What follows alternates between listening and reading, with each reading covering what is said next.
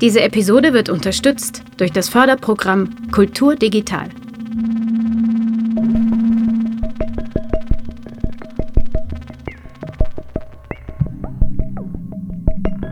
Teleskop Podcast Spezial.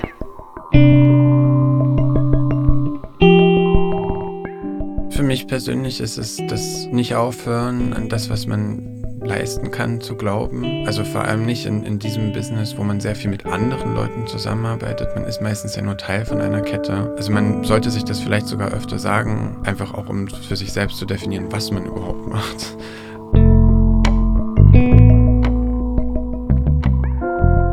Sagt Kirmes oder in voller Länge Christian Kirmes Kür im Teleskop-Podcast Folge 4.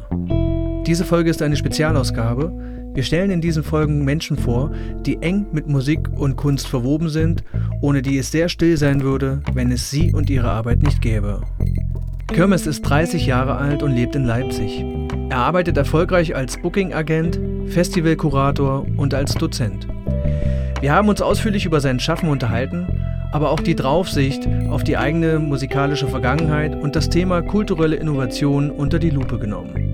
Kirmes ist eine Person, die noch Musik macht, somit nah an der Musik ist und nah mit den KünstlerInnen zusammenarbeitet. Eine Person, die Konzertveranstaltungen ganzheitlich denkt und als das Repräsentieren der Unterrepräsentierten bezeichnet. Als Kopf des Festivals Transcentury Update in Zusammenarbeit mit dem UT Konnewitz und fester Bestandteil der Powerline Agency ist Christian Kirmes Kür im besonderen Sinne einzigartig unterwegs. Ich bin Sebastian Bode von Teleskop viel Spaß!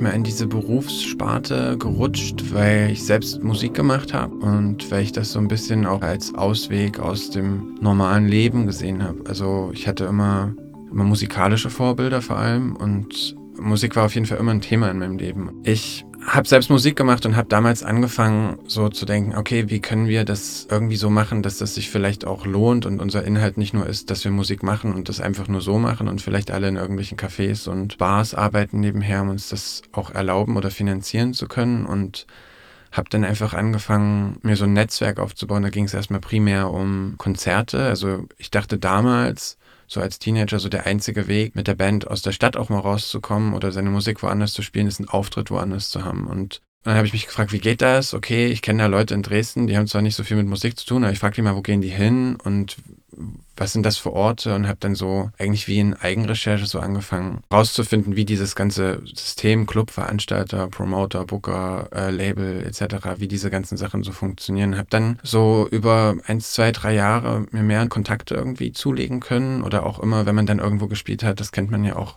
wenn man mal in einer Band gespielt hat, so man kommt irgendwo hin und dann sieht dann einer und sagt, ey, ich habe aber auch, ich mache dies, ich mache ein Festival, ich mache jenes äh, wollte dann nicht mehr hinkommen. Und dann hat man dann zu der Zeit, als ich das gemacht habe, so eine Telefonnummer in die Hand bekommen oder halt eine E-Mail-Adresse. Und hat sich da halt gemeldet. Und dann wurde das so irgendwie per E-Mail abgeklärt und man hat dann so den nächsten Auftritt gehabt. Und ich habe dann das auch so verstanden, so man muss Auftritte spielen, um weitere zu bekommen. Nach einer ganzen Weile habe ich dann so auch anderen befreundeten Bands oder Leuten, die man so kennengelernt hat, einfach angeboten, wenn die wieder auf Tour kommen, halt die verschiedenen Clubs vorzustellen und denen auch einen Auftritt zu organisieren. Aber das war erstmal so ohne, ohne den monetären Gedanken oder ich habe da auch überhaupt sowieso nicht so viel an Geld gedacht. Das war eher so ein Helfen und so ein bisschen geboren aus dem ganzen Do-it-yourself-Ding. Also damals gab es so in Erfurt, wo ich herkomme, gab es so ein Labelkollektiv, das hieß I Love Marbach Records. Wir haben alle in allen Bands gespielt, gefühlt, also weil es gab zu wenig Leute und zu viele Ideen. Und äh, die Bands, in denen ich damals gespielt habe, hießen Zentralheizung auf Death des Todes, Cotton Ponies und äh, so eine andere Band, in der ich gespielt habe, hieß Mukra. Genau, ich war vielleicht so, also als das so anfing, 16, 15, 16. Die meisten Leute aus diesem Label-Umfeld, oder man kann es eigentlich gar nicht Label nennen, es war eher wie so ein loser Verband, die hatten auch alle Ideen und Visionen und Sachen, die sie vorhatten mit ihrer Musik. Und ich fand das auch immer enorm inspirierend und man hat sich sehr gut, sehr schnell innerhalb dieser Gruppe vernetzt und auch ganz schnell außerhalb von dieser Gruppe. Wir waren dann auch immer sehr darauf bedacht, dass wir den anderen Leuten aus diesem Label Verband irgendwie auch helfen. Also das heißt, Band A hat dann einen Auftritt in Berlin und noch einen Anschlussauftritt in Hamburg gehabt, dann war es immer so, okay, wir nehmen die noch mit. Das sind so Freunde von uns und ein bisschen stelle ich mir so auch die Anfänge vom Tournee-Dasein überhaupt vor, dass man halt sich so gegenseitig irgendwie geholfen hat, einen Auftritt zu organisieren. Und ich habe dann irgendwann so gemerkt, gut, das ist alles mega anstrengend auch, wenn man das richtig machen will. Und, ähm, und das geht auch nicht, dass man sein Leben lang für 150 Euro oder Fahrtkosten quer durch die Welt fährt und sich davon irgendwie finanziert, das ist für eine Zeit auf jeden Fall schön und ich glaube auch, dass es enorm wichtig ist, sowas zu machen. Aber wenn man vorhat, das hauptberuflich zu machen, dann muss man so ein paar Sachen ändern. Und ich habe dann einfach angefangen, das, was ich an Kontakten hatte, zu nutzen, anderen Künstlerinnen anzubieten und Touren zu buchen. Wir haben in Erfurt auch viele verschiedene andere Sachen gemacht. Wir haben zum Beispiel auch dort noch ein Festival organisiert und dieser Verband und Label ist dann so angeschwollen, hat ganz viele andere Sachen noch gemacht und wir sind immer mehr Leute geworden und ich habe damals Grini kennengelernt. Grini hat in Liverpool studiert in der Paul McCartney Universität Theatermanagement und hatte wie so den professionellen Weg eingeschlagen für das, was ich in meinem Kopf nur so als Vision hatte. Für mich war aber klar, ich gehe nicht auf die Uni. Also ich werde jetzt nicht in irgendeine andere Stadt ziehen und irgend so trocken Musikmanagement oder sowas studieren, auch weil ich mir gar nicht vorstellen könnte, wie das ist, weil ich das Gefühl hatte, ich bin schon so praxisbezogen, dass ich jetzt nicht anfangen kann, die Schulbank zu drücken, um die Theorie dahinter zu verstehen. Und das ist mir ab und an auch auf die Füße gefallen, so dieses Denken.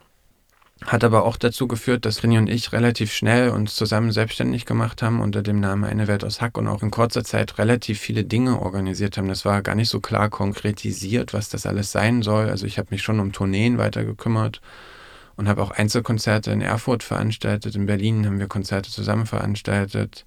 Krenny hat sich so eher um so eine Kunstrichtung da gekümmert. Also sie hat in Berlin auch so einen Kunstraum verwaltet später und hat Ausstellungen organisiert und auch sehr, sehr viele Veranstaltungen außerhalb des Konzertgedankens. Also wir wollten immer was machen, was nicht normal ist. An irgendeiner Stelle musste man sich halt entscheiden, ob man man halt weiter mit dem Kopf durch die Wand will oder ob man bestimmte Bereiche dieser Arbeit halt wirklich vertiefen und konkretisieren will und ausbauen will. Für uns war es zum Beispiel nie so, wir veranstalten jetzt ein Konzert von irgendeiner hippen US-Band in Berlin und da sollen irgendwie 500 Leute kommen wir haben das nicht so begriffen, wie wir, wir schicken da jetzt ein Costing hin. So, wir hatten dieses Anwaltsdeutsch auch gar nicht so drauf. So, die meisten Agenturen waren immer so, ja, das sind so schräge Vögel, die machen irgendwas komisches, die wollten gar nicht mit uns zusammenarbeiten. Und dann war es natürlich für uns auch schwer, für Leute, die halt keine normale Konzerte machen wollten, in einer Stadt wie Berlin überhaupt Fuß zu fassen, weil der Markt ist so übersättigt. Da gibt es so viele andere Veranstalter, da gibt es so viele Veranstaltungen. Und vor allem im Bandbereich für die meisten Agenturen halt viel, viel einfache Partner als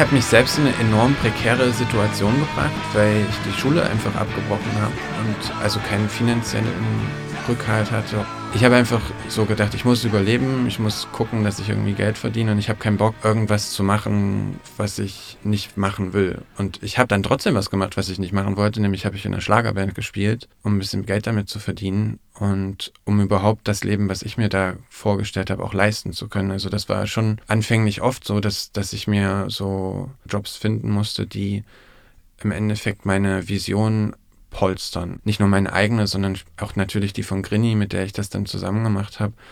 Wir mussten immer Sachen nebenher arbeiten, um, sag ich mal, diesen Veranstaltungsbereich oder Bookingbereich so quer zu finanzieren. Also es war nicht leicht und ich glaube, das ist eine Situation, in der sind die meisten Menschen im Kreativ, in, im Kreativbereich, in der Kreativwirtschaft. Also wenn du nicht fest angestellt bist irgendwo oder halt irgendwie Glück hast und deine 10, 20 Partner hast, die immer wieder auf dich zurückkommen, so, dann ist es meistens halt, ja, schwierig für mich war es immer klar, es muss irgendwann muss sich das Verhältnis davon ändern. Also irgendwann will ich nicht mehr diese Jobs machen, auf die ich eigentlich keinen Bock habe und habe mich dann halt immer tiefer da so reingesteigert. Ich habe so mehr und mehr verstanden, wie, wie funktioniert überhaupt die Veranstaltungsindustrie. Was gibt es hier für Firmen, was gibt es hier für Player, so wie arbeitet man als Promoter, wie ist man ein Booking-Agent, wie ist man überhaupt lokaler Veranstalter für uns war es immer so, wir haben das Veranstaltung machen genannt und für uns war klar, wir suchen die Künstler dafür raus und es war immer schon so, mir lag es meistens schon quer, wenn da noch jemand dazwischen stand. Also wenn man nicht direkt mit den Künstlern sprechen konnte. Das war aber klar, das ist dann die Booking-Agentur gewesen. Eigentlich auch das, was ich machen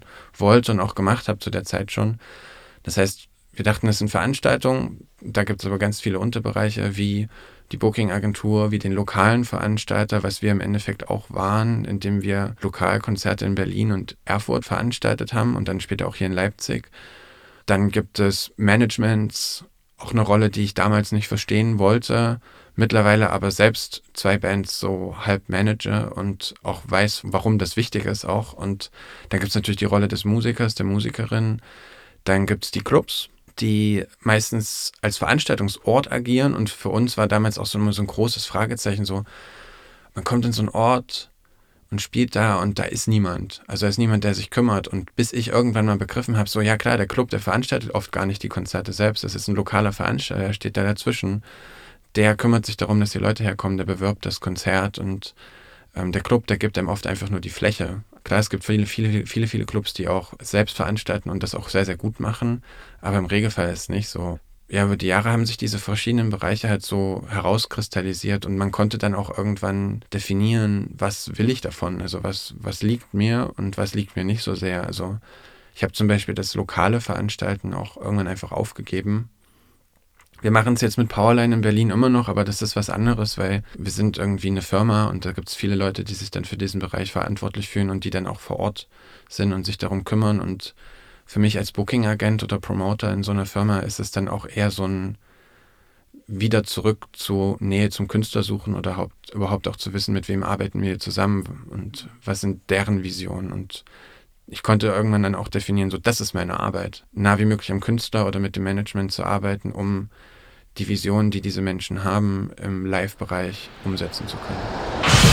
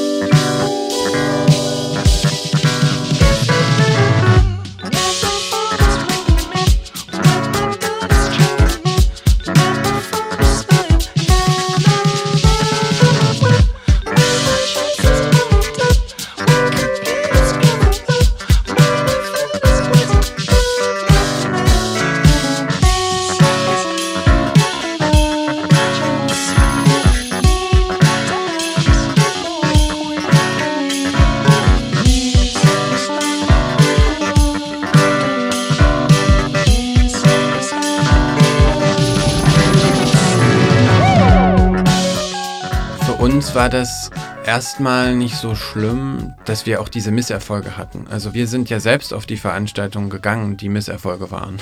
Und äh, deswegen war das für uns gar nicht neu. In einer Stadt wie Erfurt hatte ich zumindest immer die persönliche Ambition, der Stadt was zu bieten. Auch was, was sie hier nicht in den Radios hören und hier auch was zu sehen und auf dem Konzert und ein Erlebnis auch am Ende des Tages zu haben, was sie sonst in so einer Stadt nicht bekommen. Mich hat das übelst genervt irgendwann, dass jedes Konzert so vor allem ein finanzieller Misserfolg war. Ich meine, der Erfolg, die Veranstaltung durchzuführen, das ist ein ganz anderes Gefühl, das kann man gar nicht mit so Geld bemessen. Aber das war natürlich schwierig. Wir haben immer, wir hatten es auch nicht leicht. So, wir haben immer gedacht, wir brauchen Förderung. Wenn wir sowas machen wollen in dem Rahmen, dann müssen wir uns anders aufstellen. Wir haben da ganz viel probiert, auch so in diesen, irgendwie in den Jazzbereich anzuknüpfen. Wir haben probiert, irgendwie städtisch Fördergelder zu beantragen innerhalb von so Kulturprojekten, die es gab. Und das war schon irgendwie sehr frustrierend, vor allem in so einer kleinen Stadt zu sehen, wie engstirnig da alles ist. Also unsere Ideen waren halt immer sehr obsolet gegenüber des, gegenüber der Stadt. Und ich kann aber dazu, glaube ich, nur sagen, man muss einfach weitermachen. Also, weil irgendwann kommt man damit auch irgendwo hin. Und irgendwann werden die Leute auch auf einen aufmerksam. Und so ist das dann in Berlin zum Beispiel auch ganz anders für uns gelaufen. Da gab es natürlich ein größeres Publikum, es ist eine viel größere Stadt und ganz andere Orte, die fast schon wie so zugeschnitten waren. Wir mussten uns aber dennoch da so ein bisschen reinfinden. Also wir hatten auch so überambitionierte Vorstellungen natürlich. Wir dachten dann, klar, wenn unsere Bandfreunde von der Band Barbaros aus Liverpool in Liverpool vor 500 Leuten spielen, dann passt das in Berlin auch. Und dann hat man halt so, und da muss ich ehrlich gesagt sagen, da bin ich auch der Berliner Clubszene sehr, sehr dankbar dafür und die uns da auch mutwillig ausgebremst haben. Und die so waren, sag mal, da wird halt keiner kommen. So, warum sollten wir euch jetzt diesen Veranstaltungsort hier vermieten? Und wir waren ja so, ja, wir, schaffen das schon. Und, und dann, das, also zu der Zeit gab es noch gar nicht so diese Parameter, in denen man jetzt vielleicht Bekanntheit misst. Da gab es halt vielleicht MySpace oder ein Facebook-Profil und da waren dann halt so und so viele Leute, die das geliked haben. Und es gab vielleicht auch ein Video, was auf YouTube war. Jetzt kann man ja zum Beispiel sehen, wo kommen deine Hörer her auf Spotify und hat so ein paar mehr Werkzeuge, um zu verstehen, in welchen Städten würde es sich vielleicht auch wirklich lohnen.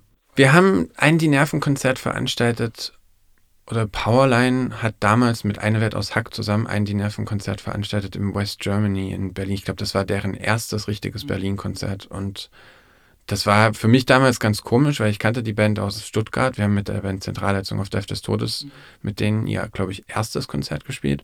Dieses Konzert damals, das war nicht gut besucht, aber es waren nur so Business-Leute. Es war nur Musikindustrie dort. Es waren 70, 80 Leute, glaube ich, da und davon standen 35 auf der Gästeliste. Und das waren aber alles Leute, die später mal eine Rolle für die Band gespielt haben. Da waren Leute von Labels dabei, andere Veranstalter, Festivalveranstalter. Und bei der Band habe ich damals auch sehr, sehr gut sehen können, ah krass, diese Art von Investitionen, die hier geleistet wurde.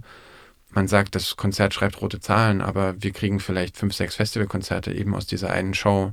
Das ist da total gut aufgegangen. Also, das ist ja was, was viele Leute gar nicht so sehen. Deswegen gibt es auch Showcase-Festivals und so eine Sachen, halt eben so Industrie-Events, wo man Bands hincheckt, damit sich irgendwie ein Profil für so eine Band auch erspielt im Endeffekt. Und ähm, wenn ich das richtig machen will, dann muss ich eher das alles so machen. Also dann brauche ich auch eher so einen, ja, wie so ein Firmen, eine Firmenvision und eine Idee oder einen Leitfaden, wie ich, wie ich irgendwie Bands aufbaue. Und mir war das immer schon klar, dass das wichtig ist. Und ich habe auch immer Bands auf, also als Support für größere Bands buchen können und sowas. Aber so richtig habe ich das damals da gesehen. Und an der Stelle habe ich auch so gemerkt, dass bestimmte Dinge als Investitionen gesehen werden müssen, weil wir waren als Agentur eine Welt aus Hack oder als lokaler Veranstalter oder auch als Kunstprojekt eine Welt aus Hack immer an einer Stelle, an denen wir vielen Künstlern über eine bestimmte Kapazität nicht viel mehr anbieten konnten. Also wir konnten sagen, wir veranstalten für euch dann noch das Konzert im Fester Kreuzberg und danach überschreitet das einfach unsere Kapazität. Also wir wissen nicht, wie das ist, in 2000er Läden Konzerte zu veranstalten. Für uns sind das zu hohe finanzielle Risiken, die damit schwingen. Für uns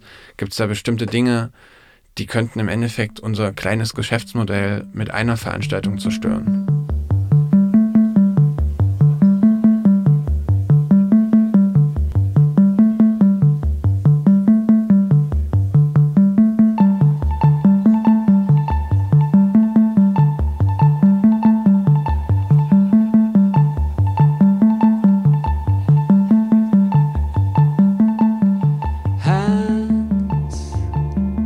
Also ich glaube, was für mich immer am allerwichtigsten ist und auch über allem drüber liegt, ist, dass ich das, was dabei empfinden muss. Also ich kann nicht auf ein Konzert gehen und völlig unterkühlt davon wiederkommen. Also wenn ich, wenn ich auf ein Konzert gehe, dann muss ich irgendeine Art von Gefühl mitnehmen. Also, und das kann auch ganz, ganz schlecht sein. Das führt ja im Endeffekt auch zu einer Meinung. Und wenn, wenn das nicht gegeben ist, dann interessiert mich ein Konzert auch oft nicht. Also, und es gibt da natürlich verschiedene Tools oder Werkzeuge, die ein Konzert besser machen können. Das ist guter Sound, das ist ein gutes Licht, das ist ein gut ausgewählter Ort. Und diese Dinge, die spielen da alle rein, weil ich glaube, am Ende, wenn sich eine Band auf einer Bühne wohlfühlt, dann liegt es daran, dass das Setting stimmt. Und ich sehe natürlich auch, wenn ich auf ein Konzert gehe, wie ist das hier ausgewählt? Ist das jetzt der Pianist, der eine Multifunktionshalle spielt? Oder ist das der Pianist, der in einem guten Konzertraum spielt tatsächlich und es ist vielleicht sogar bestuhlt und es gibt einfach so Dinge, die das Konzert auch für den Menschen, der es besucht, angenehmer machen und mir ist es ganz wichtig, sowas auch zu erspüren eher auf einem Konzert. Es gibt deutschlandweit ja auch so verschiedene Clubs, da hat man einfach das Gefühl, die haben kein richtiges Profil, was auch nicht schlimm ist, aber da geht alles rein und raus. Bin schon ziemlich bestimmt, wenn es um die Veranstaltungsorte geht. Also das geht natürlich nur bis zu einem bestimmten Punkt, weil ich noch nicht überall war. Ich probiere auch immer mir Orte anzuschauen und es gibt natürlich auch, ich nehme jetzt mal so ein Beispiel aus England, da gibt es so einen Club aus Leeds, der heißt Brudenell Social Club und ich war da noch nie, aber ich habe so viel Gutes davon gehört. Ich konnte gar nicht mehr denken, dass der Ort irgendwie schlecht ist. Dennoch musste ich da irgendwann mal hinfahren, um zu checken, okay, hier spielt irgendwie die Hälfte meiner Band ist ein Konzert. Ich will jetzt auch mal wissen, wie dieser Ort ist. Und der ist tatsächlich auch so, wie ich ihn mir vorgestellt habe. Also es ist eine ganz warme Atmosphäre. Die Leute, die da arbeiten, sind nicht gestresst oder genervt und auch ganz untypisch für einen englischen Club. So die Band kriegt auch was zu essen und was zu trinken und so. Und da wird sich einfach gekümmert und zwar genau darum gekümmert, dass sich die Musikerinnen am Ende des Tages bei dem Konzert, was sie spielen, auch wohlfühlen. Und man merkt ja sofort, wenn man auf ein Konzert geht, und vielleicht 35 Euro für ein Ticket bezahlt hast, so der Sänger ist mega pisst. Und das hat meistens ja einen Grund. Also ich kriege zum Beispiel auch die totale Krise, wenn ich sehe, wie die ganzen großen Firmen, wenn man sie jetzt mal namentlich nennt, Scorpio und Janke und auch Good Life, wie die immer wieder mit teilweise komplett unterschiedlichen Themen dieselben Clubs bespielen. Also es gibt ja in jeder Stadt halt diesen einen Ort oder zwei oder drei, wo halt einfach alles stattfindet. Und ich finde das irgendwie schade, weil nicht jede Band passt in jeden Club. Und ich neige auch zum Beispiel dazu, wenn ich in Deutschland Promoter bin, also untergeordnet einer englischen Agentur bin, dann, wenn der Club, in dem wir spielen wollen, nicht frei ist, dann sage ich dir, wir spielen da nicht, als halt irgendwas übers Knie zu brechen, was am Ende nicht, sich nicht gut anfühlt. Hands,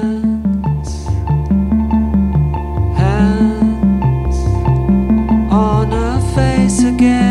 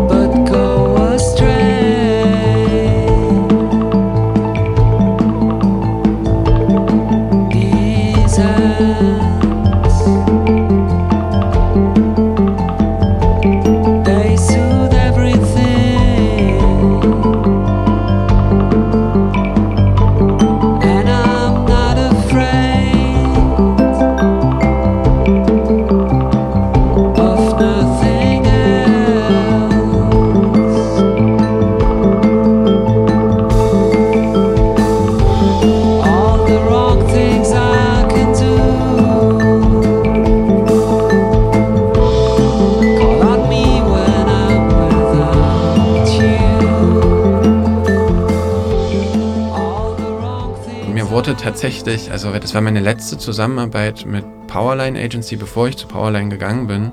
Ich habe für die für Powerline immer auch Lokalsachen hier in Leipzig veranstaltet. Und mir wurde ganz lange nicht gesagt, wofür ich eigentlich diese drei Termine halte. Also mein jetziger Chef Wieland, der hat dann halt angerufen und hat gesagt, können wir mal so drei Termine halten im UT? Und das ging dann so wochenlang hin und her und dann war es auch so, man hat schon über Geld gesprochen, aber nicht, worum es geht eigentlich. Und dann irgendwann war es halt klar, so, okay, es geht um No und es gibt ja so die Ambition, so eine Platte aufzunehmen. Und es ist natürlich so eine veranstalterische Herausforderung auch gewesen. Also A, der Ort war natürlich viel zu klein für diese Band und wie nimmt man da gut auf? Also das ist ja ein sehr, sehr spezieller Raum, in dem man nicht so gut aufnehmen kann auch am Ende wurde sich dafür entschieden, halt das einfach mal ganz anders zu machen, so wie sonst Konzerte im UT Konnewitz nicht stattfinden. Und im Endeffekt hat auch niemand an dieser Nummer Geld verdient, weil das war von der Produktion her so teuer. Da kam irgendwie eine Anlage aus München gefahren mit einem, mit einem 40-Tonner und halt, da wurde ganz viel Material reingestellt, dass sich die Band eben wohlfühlt auch und dass die dort ein gutes Konzert spielen können, weil sonst wird die Aufnahme scheiße. Und und der positive Effekt dabei war, dass halt jeden Tag 400, 500 Leute auch auf diesem Konzert sein konnten. Und um auf den Punkt zurückzukommen, das hatte gar nicht so eine Strahlkraft. Klar, als,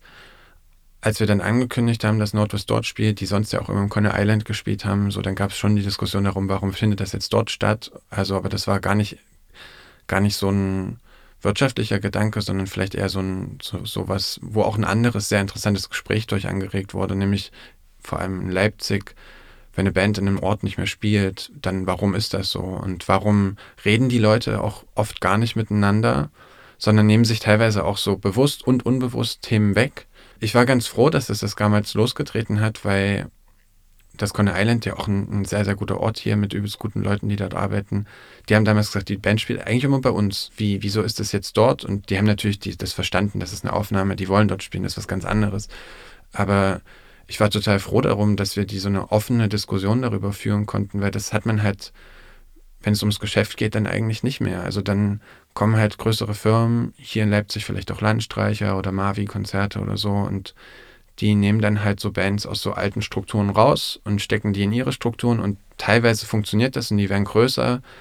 Wenn es aber eine Band ist, die gar nicht größer werden kann, also die vielleicht mit 500, 600 Leuten, die sie erreicht in so einer Stadt wie Leipzig schon am Peak ihrer Karriere ist, dann werden die auch wieder gedroppt und dann kommen die am Ende wieder dahin zurück, wo sie vorher waren.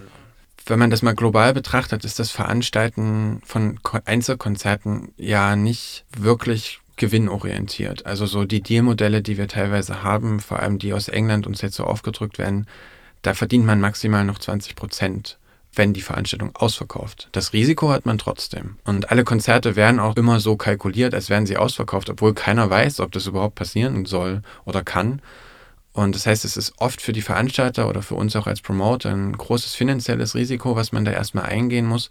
Und die Gewinnmarge ist gar nicht mehr hoch. Also entweder du machst enorm viel und machst deswegen vielleicht auch Sachen nicht mehr so gut und hast deswegen einen höheren Gewinn oder du suchst dir andere Systeme. Und bei Scorpio, also ist ja ein offenes Geheimnis, so die, denen gehört halt ein Ticketsystem mit, so das ist der Ort, wo die die meisten Einnahmen einfach machen und die wollen natürlich nicht, dass die Konzerte schlecht laufen, aber die sind nicht auf die Einnahmen angewiesen, die die aus den Veranstaltungen machen. Deswegen können die auch so absurde Deals anbieten, die jetzt Leute, die sich nur auf das Veranstaltungsgeschäft beschränken, überhaupt nicht umsetzen können, weil ein ausverkauftes Konzert mit 1000 Leuten, du verdienst 20 Prozent von dem, was übrig bleibt. So, das ist, das ist nicht viel für die Arbeit, die man damit hat. Und klar, du kannst die ganzen Positionen besetzen wie Promo oder du hast dann da einen Abendleiter und einen Tagesleiter und natürlich werden alle Technikerpositionen so anders bezahlt, aber nach Kosten bleibt dann halt 20 Prozent Gewinn übrig. Das ist einfach wirklich nicht viel. Bei Landstreich ist ja auch so, die verkaufen viele ihrer Tickets zwar auch über CTS oder Event-Team, aber die haben auch ein eigenes Ticketsystem, die haben auch krasser Stoff, wo die einfach ihre eigenen Tickets verkaufen können, auch mit einer viel geringeren Marge. Und ähm, also verglichen mit CTS Event Team. Und die haben dadurch einfach wie so eine sekundäre Einnahmequelle bei jedem Konzert, was sie veranstalten. Jetzt kommt bei denen noch hinzu, dass sie auch Management sind und dass sie auch Booking-Agentur sind. Und das ist, glaube ich, so ein moderner Weg, um halt in dieser Industrie überhaupt überleben zu können. Also, weil das reine Veranstalten an sich, das wirft echt nicht so viel ab. Also, wir als Firma Powerline, so wir sind zwar auch Veranstalter, wir haben halt diesen Agenturbereich auch, also in dem wir einfach nur diese Bandvermittlung machen und halt von Festgagen so gesehen Prozente bekommen. Und deswegen können wir sowas querfinanzieren, aber würden wir uns jetzt auf das Veranstalten an sich fokussieren oder das wäre unser Kerngeschäft, so dann müssten wir auch irgendwann darüber nachdenken, machen wir vielleicht einen eigenen Ticketjob, so kriegen wir vielleicht noch fünf oder zehn Prozent von den Tickets einfach und haben da irgendwie so eine Einnahmequelle, die wir generieren können oder müssen wir einen Club kaufen, also indem wir das dann veranstalten. So, es gibt ja verschiedene Ansätze. Ich glaube, so der klassische ist tatsächlich Live Nation in England, die kaufen halt Clubs ähm, sind dann der regionale, da gibt es ja keine territorialen Veranstalter, da gibt es dann immer so der Schottland-Veranstalter oder der Wales-Veranstalter. Und die kaufen halt einfach die Clubs und das sind auch die Clubs, in denen die Bands dann spielen. Und natürlich spielen die Bands, egal was die für ein Genre bedienen, in diesen Clubs. Und da geht es nicht mehr darum, ein gut kuratiertes Konzert sich anzuschauen.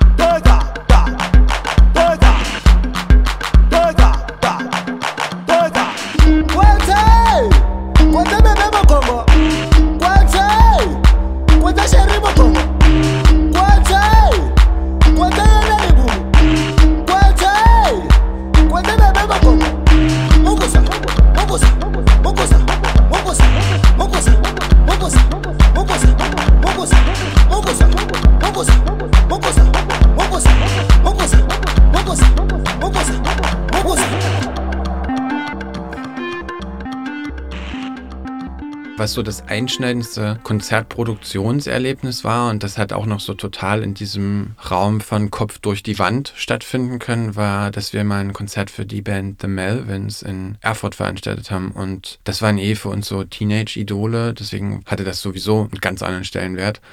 Aber wir haben es tatsächlich geschafft, dass da irgendwie so 800 Leute aufgekreuzt sind am Ende des Tages in einer Stadt wie Erfurt bei einem Konzert von einer Band wie den Melvins. Und wir haben alles anders gemacht, als normalerweise gewohnt ist. Also wir hatten unser eigenes Licht- und äh, Bühnenteam, wir hatten ein richtiges Bühnenbild dafür auch gebaut und glücklicherweise war die Band halt so mit allem auch fein. Das war einschneidend, weil dort so Professionalität und Idealismus aufeinander geknallt sind. Also klar ist so eine Band, die seit Jahren international auf Tour ist und Musik veröffentlicht und da, davon lebt, auch in professionellen Strukturen irgendwie zu Hause.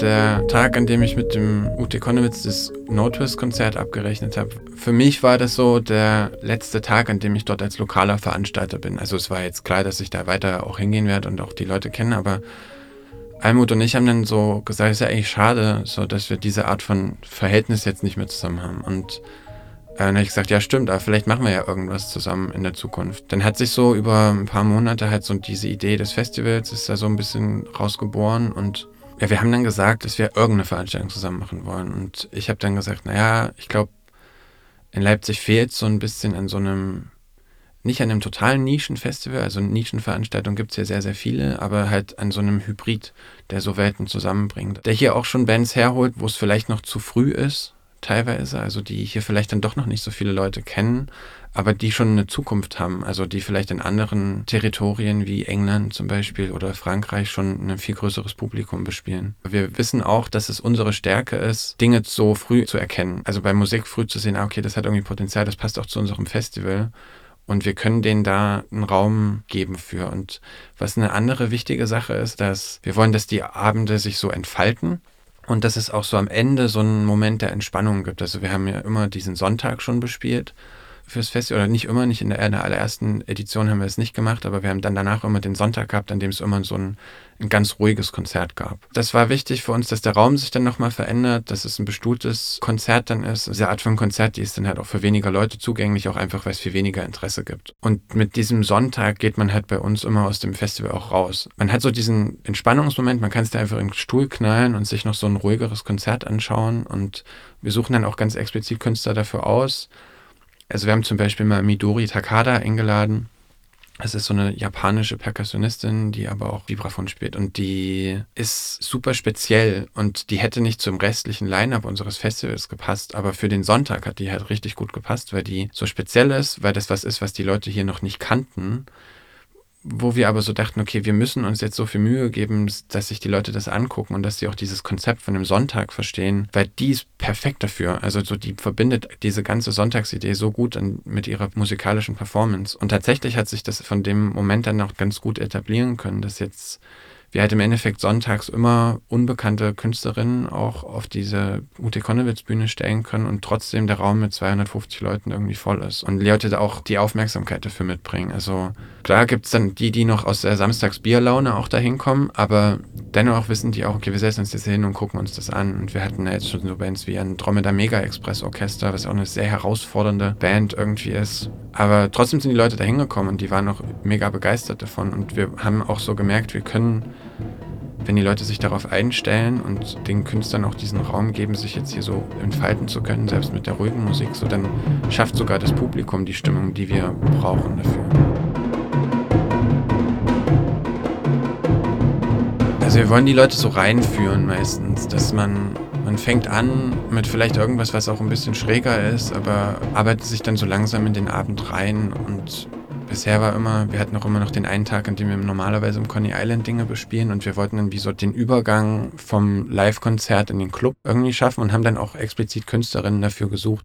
Beim letzten Mal zum Beispiel so eine Band aus, aus Afrika, Kokoko, die die mit richtigen Instrumenten noch spielen, aber die sich auch anhören, als könnten die einfach ein DJ sein. Und das waren dann halt trotzdem sechs Leute, die so einen sehr elektronischen Sound gemacht haben und danach ging es halt in so einen elektronischen Abend über. Und ich glaube, das ist uns irgendwie wichtig, dass wir den Leuten so ein Gesamtpaket bieten und nicht einfach nur Bands hintereinander dahinstellen, so wie man es halt bei sehr, sehr vielen Festivals hat. Ich meine, jeder von uns kennt die Story von, ja, wir haben bei Rock am Ring gespielt, aber halt 13 Uhr.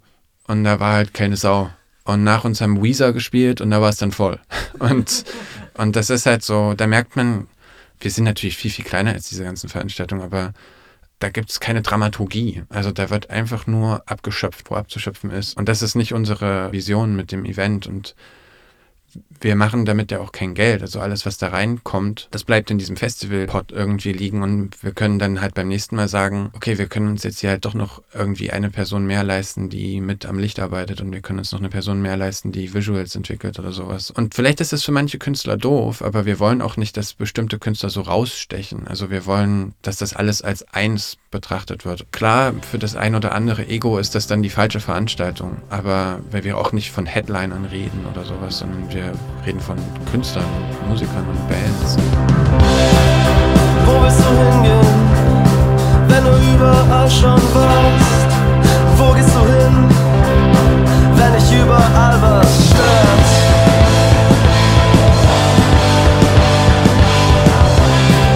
Ich zeig dir, wer du zeigst mir, wer du bist, und du zeigst dir mehr von mir. Komm, ich zeig dir mehr von mir.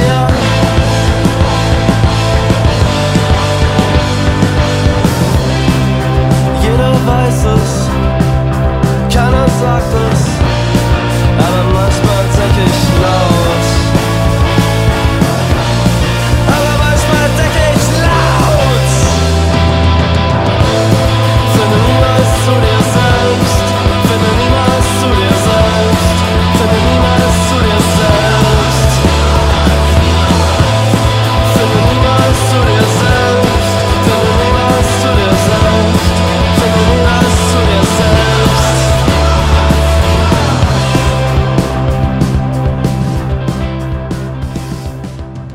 Ich weiß, dass ich mit Bands und Künstlerinnen besser arbeiten kann, wenn ich da dahinter stehe. Und ich nehme jetzt auch nicht alles an, was mir angeboten wird. Und das ist auch zum Beispiel was, was unsere Agentur von anderen unterscheidet. So, man kann schon davon ausgehen, dass die Themen, die die Leute arbeiten, dass die da zu 100 Prozent dahinter stehen und dass das sehr wahrscheinlich auch die Musik ist, die sie privat hören. Und das lässt natürlich das Private und Berufliche verschwimmen, aber mir fällt es viel, viel leichter, ambitioniert für was zu arbeiten, was ich auch wirklich gut finde. Und was sich auch bewiesen hat, für mich zumindest, ich glaube, bei meinen Kollegen ist das teilweise auch anders, aber Bands, die ich richtig, richtig gut musikalisch finde, mit denen komme ich meistens auch klar. Irgendwann ist der Zauber natürlich weg, weil man so gemerkt hat, das sind auch nur Menschen.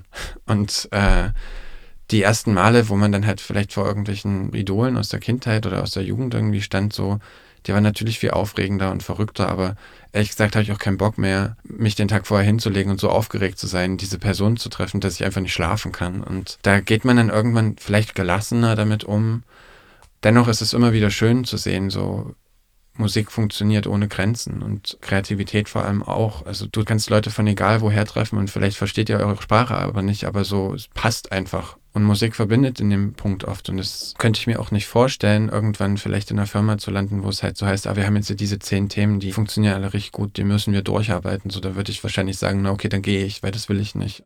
Das private Hören von Musik oder das Erlebnis mit Musik, das ist natürlich ein anderes jetzt damals war das halt wie so eine Welt, die man für mich nicht berühren kann. Da kommt nichts ran, das ist so unantastbar, das ist mein Schatz. Und jetzt arbeite ich schon so lange damit, dass ich das auch alles ein bisschen lockerer sehe und dass ich auch merke, dass sich teilweise mein privater Musikgeschmack wieder so ein bisschen auch in eine Richtung entwickelt, die noch viel querer ist oder verrückter ist als das, was ich sowieso veranstalte und promote. Weil ich dann manchmal halt auch so denke, ja, der private Raum ist dann der, da, da funktioniert diese Art von Musik, die niemand anders hören will, halt besonders gut.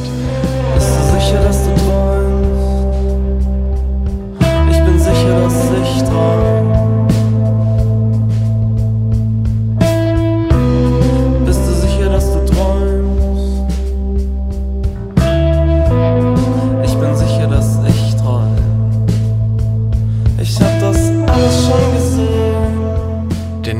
Zugang zur Musik gab es schon immer und je länger man da ist, desto mehr Leute lernt man kennen und desto mehr stößt man vielleicht auch in Bereiche vor, die vielleicht vor zwei, drei Jahren noch so sehr unerreicht schienen. Also ich arbeite zum Beispiel mit so einer Band zusammen, die heißen King Gizzard and the Lizard Wizard und die sind so ziemlich fett und ich bin ja seit ersten Konzert im Endeffekt mit dabei und wir arbeiten da, damals war es noch Coda, jetzt ist es Paradigm, so eine der fettesten europäischen Booking-Buden.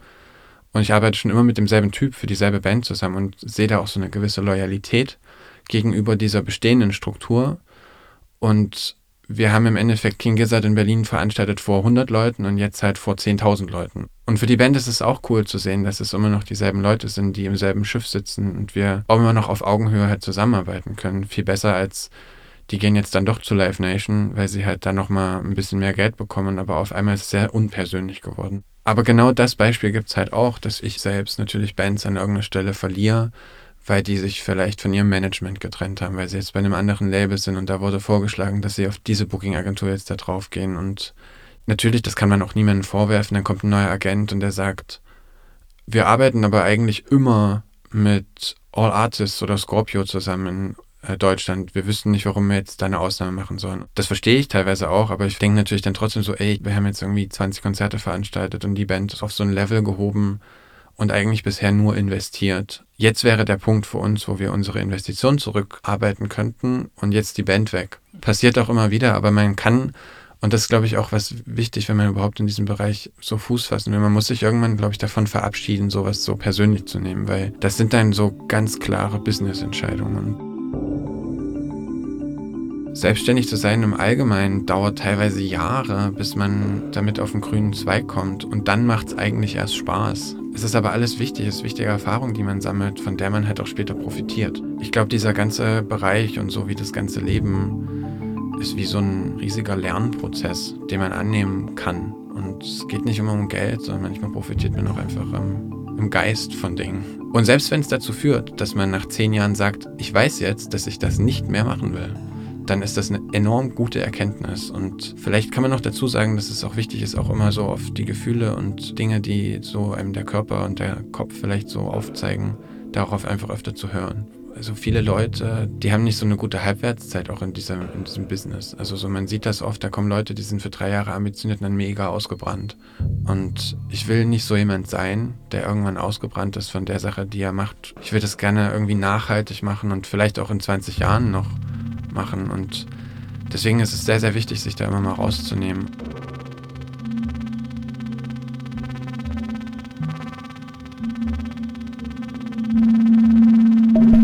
Einige Neuigkeiten sind zu erwarten. Schaut vorbei beim Trans Century Update im Ute Konnewitz. Weitere Informationen findet ihr auf der Website der Powerline Agency Berlin.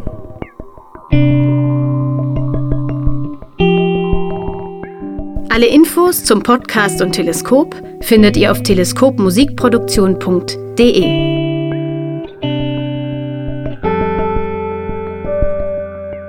Schreibt uns euer Feedback unter kontakt@teleskopmusikproduktion.de.